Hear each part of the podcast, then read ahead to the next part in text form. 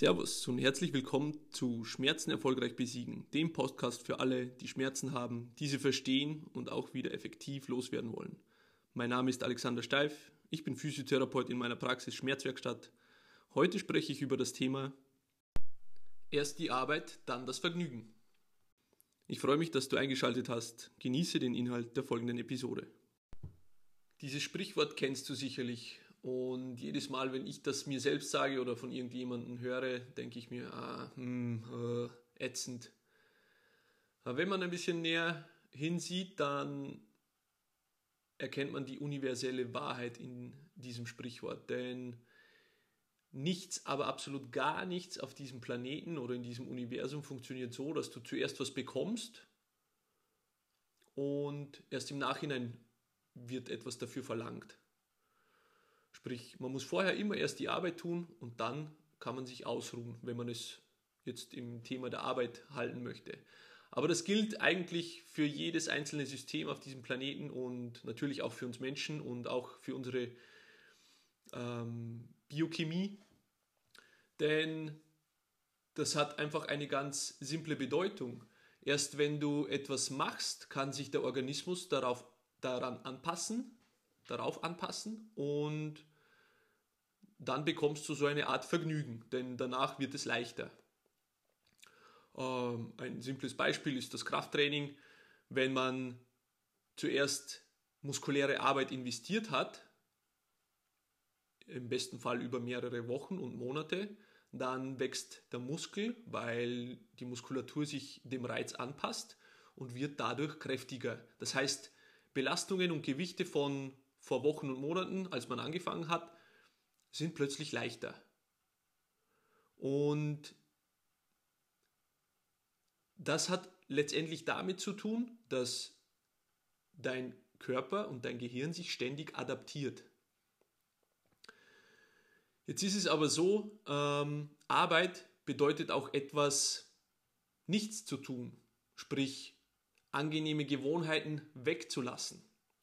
Und hier möchte ich auf ein Thema äh, eingehen, das für mich persönlich sehr, sehr, sehr viel Relevanz hat, aber wie ich auch erkenne, in unserer Gesellschaft eine extreme Relevanz hat. Denn es ist auch äh, eine absolute Basis der Gesundheit. Es geht nämlich um das Thema Ernährung.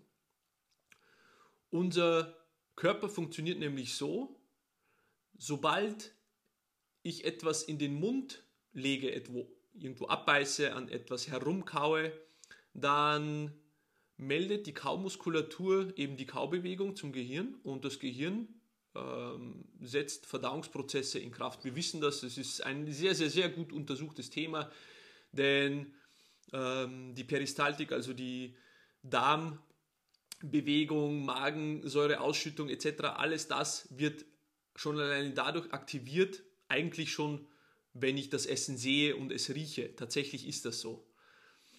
Und das ist ein Prozess, der ist in uns so dermaßen verankert, dass er nicht willkürlich beeinflusst werden kann. Das heißt, äh, ich sehe da einen leckeren Schweinebraten und kann nicht dem Gehirn melden, nee, nee, hör mal auf, deine Verdauungsprozesse in Gang zu setzen oder meine in dem Fall, äh, ich habe jetzt was anderes zu tun. Denn dieser Prozess läuft auf einer unbewussten Ebene ab, im autonomen Nervensystem. Äh, ich weiß nicht, hier nur kurz die, äh, der Hinweis darauf, es gibt zwei äh, autonome Nervensystem-Varianten, ähm, nämlich das, ähm, jetzt stecke ich gerade, das Flucht- und Kampfnervensystem, der Sympathikus und das Ruhe- und Verdauungsnervensystem, der Parasympathikus. Das vegetative Nervensystem, wie es auch genannt wird, ist genau für diese Dinge verantwortlich, nämlich äh, um automatische Reaktionen im Körper ablaufen zu lassen. Und Verdauung ist das Nervensystem, bei dem der Körper alle anderen Systeme, Mechanismen runterschaltet und sich nur um die Verdauung kümmert.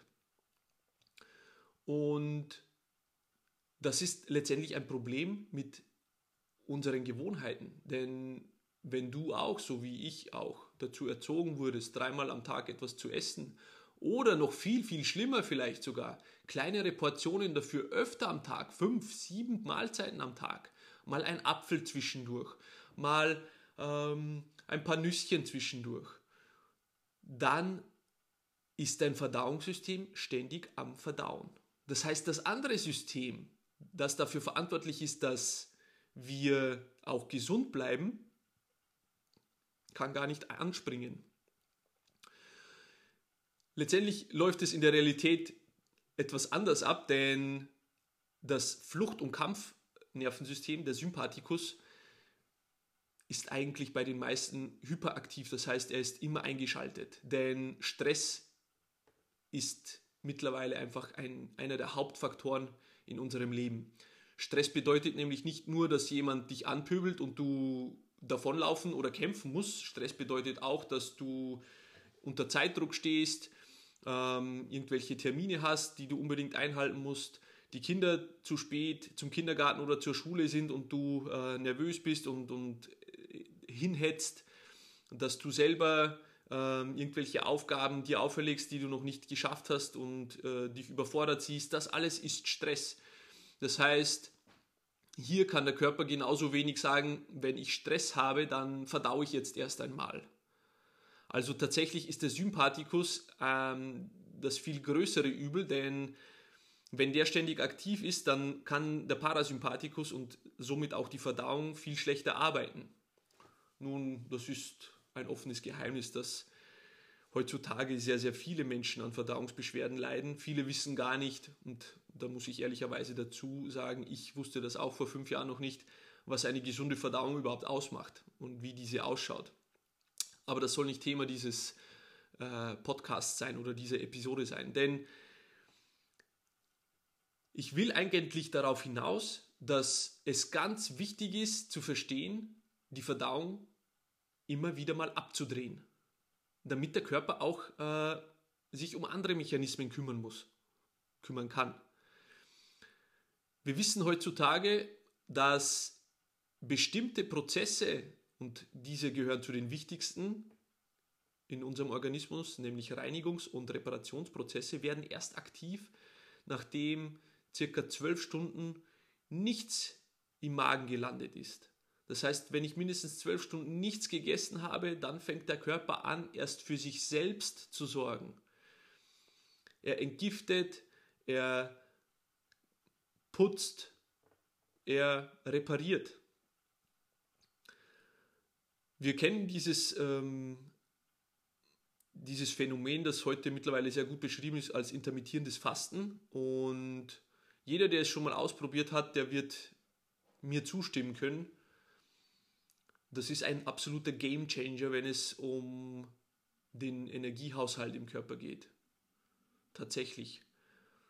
Du kennst sicherlich auch das Gefühl, wenn du nach dem Mittagessen am liebsten ein Schläfchen oder fünf hintereinander machen möchtest. Also mir ging es damals so. Ähm, das war auch einer, einer der Hauptgründe, warum ich mich mit der Verdauung beschäftigt habe, weil ich hatte das Gefühl, es geht gar nicht anders. Es geht nicht anders. Ich bin dazu gemacht, einfach nach dem Mittagessen schlafen zu müssen. Ich hatte so wenig Power. Und irgendwann ähm, las ich das Zitat von Aristoteles, wir leben nicht um zu essen, sondern wir essen um zu leben. Und dann dachte ich mir, ja verdammt, eigentlich sollte mir die Nahrung Energie spenden, doch genau das Gegenteil ist ständig der Fall. Ich bin übermüdet, ich komme in der Früh nicht aus dem Bett, ich bin mittags so müde, dass ich erstmal zwei, drei Kaffee brauche und irgendwie ein, trotzdem nicht in die Gänge komme, außer es kommt so ein Adrenalinstoß, weil ich eben zu, für irgendwas zu spät dran bin oder wie auch immer. Damals, als ich in, im Reha-Zentrum gearbeitet habe, nach der Mittagspause äh, das Schlechteste, was mir passieren konnte, ist, dass ich nicht unmittelbar nach dem Mittagessen einen Patienten hatte, denn dadurch hatte ich die Zeit eben komplett runterzufahren und dann wieder hochzufahren. Ja, dann wurde alles bis auf die letzte Minute äh, nach hinten geschoben und dann wurde es stressig und dann ging es auf einmal.